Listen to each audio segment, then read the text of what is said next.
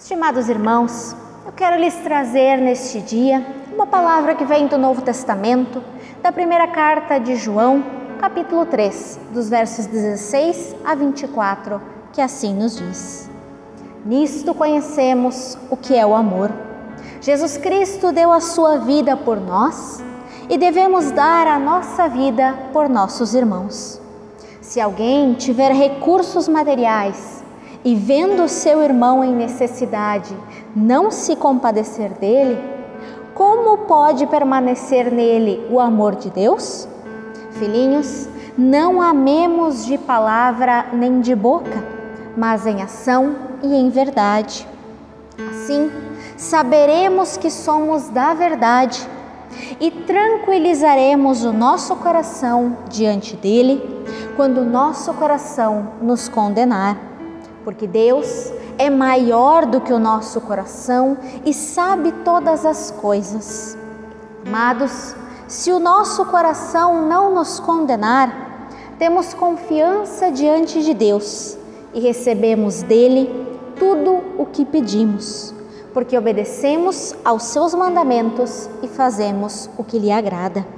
E este é o seu mandamento que creiamos no nome de seu Filho Jesus Cristo e que nos amemos uns aos outros como ele nos ordenou. Os que obedecem aos seus mandamentos, nele permanecem e ele neles. Do seguinte modo, sabemos que ele permanece em nós, pelo Espírito que nos deu. Queridos irmãos, é possível nós amarmos nos dias de hoje? Mas o que realmente é o amor? Se nós olharmos à nossa volta, nós percebemos que a sociedade, em todos os seus âmbitos econômico, político, moral e nos demais, parece não reconhecer, muito menos refletir no significado do amor. Quem dirá então colocá-lo em prática? Nós vivemos tempos de crises, tempos de incertezas, onde nós não sabemos mais como nos comportar e muito menos o que ou quem somos no meio destas ondas do mar. A sociedade que vivemos é uma sociedade muito disparelha.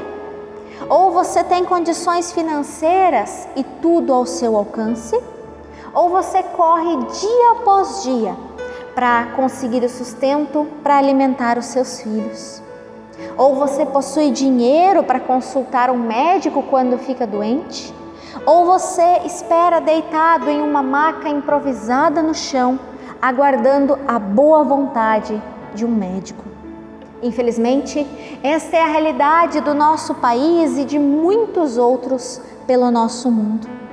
Isso tudo acontece pois nós vivemos em uma sociedade narcisista, uma sociedade onde cada um ama a si mesmo, uma sociedade hedonista onde cada um busca o seu prazer e uma sociedade que não possui relacionamentos sólidos. Para que hoje nós possamos nos relacionar e sermos vistos, basta que nós postemos uma foto no Facebook ou no Instagram e aguardemos quantas curtidas ou comentários receberemos. Quanto mais tivermos, mais amados e queridos nós somos. Mas será que o amor é assim mesmo? O amor verdadeiro não é aquele que o mundo nos mostra, mas aquele que por muitos anos a Bíblia nos lembra a cada novo dia. Por mais que o mundo ele possa ter, ter distorcido a verdadeira face do amor, nós, como cristãos, o conhecemos e sabemos que para amarmos foi necessário primeiro sermos amados. E isso nos é provado a partir de Jesus Cristo. Ele é quem nos deu a sua vida em favor de cada um de nós. A vida de Jesus Cristo ela não é tomada dele. Deus não obrigou Jesus Cristo a dar a sua vida, mas sim Cristo, ao perceber o amor incondicional de Deus por toda a sua criação, o deu em favor de nós. E ao conhecermos e entendermos esse amor, nós o podemos sentir e assim nós queremos passar a viver nele. Nós queremos nos entregar a este amor e deixar com que Cristo nos molde e nos capacite. Só assim nós somos motivados a partir deste amor a sairmos dos nossos mundinhos egocêntricos, dos nossos mundinhos apenas onde estamos nós, do apenas pensar no eu, para olharmos para os nossos lados e vermos os nossos irmãos que precisam de ajuda. Percebam, não somos nós, pela nossa vontade, que enxergamos quem sofre à nossa volta mas Deus agindo com o seu espírito que nos motiva a ver tudo que está em nosso meio. Jesus, ele mostrou o amor de Deus quando então sacrificou a sua vida por todos nós. Desse modo, assim como Jesus sacrificou a sua vida para a nossa salvação, ele quer usar as nossas vidas. Ele quer sacrificar o nosso viver para que os nossos irmãos possam ser abençoados e salvos, para que a palavra de salvação possa ser anunciada a outras pessoas. Mas então nos vêm duas perguntas cruciais. Eu estou disposto a deixar Deus me usar para que mais pessoas o conheçam e conheçam a verdade que liberta? Eu estou disposto a deixar Deus utilizar dos meus bens, do meu tempo e da minha vida para a sua obra? O nosso coração, ele nos condena quando nós olhamos para o nosso irmão, vemos as suas necessidades e damos desculpas para nós mesmos por não termos agido com amor. Contudo, em Jesus nós sabemos que nós já passamos da morte para a vida seja, nós temos a verdadeira fé salvadora e aprendemos a amar os nossos irmãos. Jesus Cristo, ele nos capacita a pensarmos além de nós, da nossa família, dos nossos irmãos e dos nossos colegas de trabalho. Ele nos motiva a irmos ao encontro de toda e qualquer pessoa. E nós assim o fazemos, pois o amor de Deus ele transborda e nos impulsiona a agir. O amor de Deus, ele nos deixa inquietos frente às dificuldades e às calamidades que nós vemos no nosso mundo. Ele nos move a anunciarmos a salvação e a esperança, a ingratidão praticarmos boas obras, obras de misericórdia. Se Deus fez isso por mim, eu quero que Ele me use para alcançar outras pessoas. Lutero uma vez escreveu: É fácil amar o irmão que, por sua vez, é bom e gentil.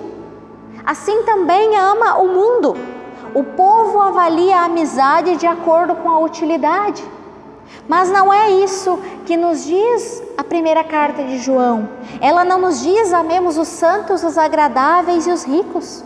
Não, ela nos diz amemos os irmãos, de forma tal que então nada se ame ou se considere além da fraternidade, pois o irmão não é amado por causa da utilidade, da glória, mas por causa do dever. Deus, Ele nos chama a vivermos e transmitirmos esse amor até os confins da terra.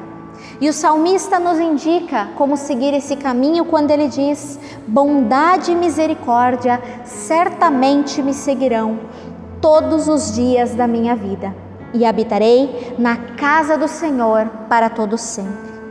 O caminho certamente não é fácil, árduo e penoso em muitos momentos, mas o bom pastor ele dá a vida pelas suas ovelhas, para que com a autoridade que nos foi dada, preguemos a mensagem a ovelhas que precisam de abrigo em seu aprisco e de sentir deste amor o verdadeiro e precioso amor. Não o que o mundo dá, mas aquele amor que nos alcança, aquele amor que vem do Pai que está nos céus, um amor que nós não merecemos. Portanto, que deixemos Deus agir em nossas vidas, que Ele possa quebrantar os nossos corações, que dia após dia possamos entregar o nosso viver a Ele e reconhecer Ele como nosso Senhor e Salvador.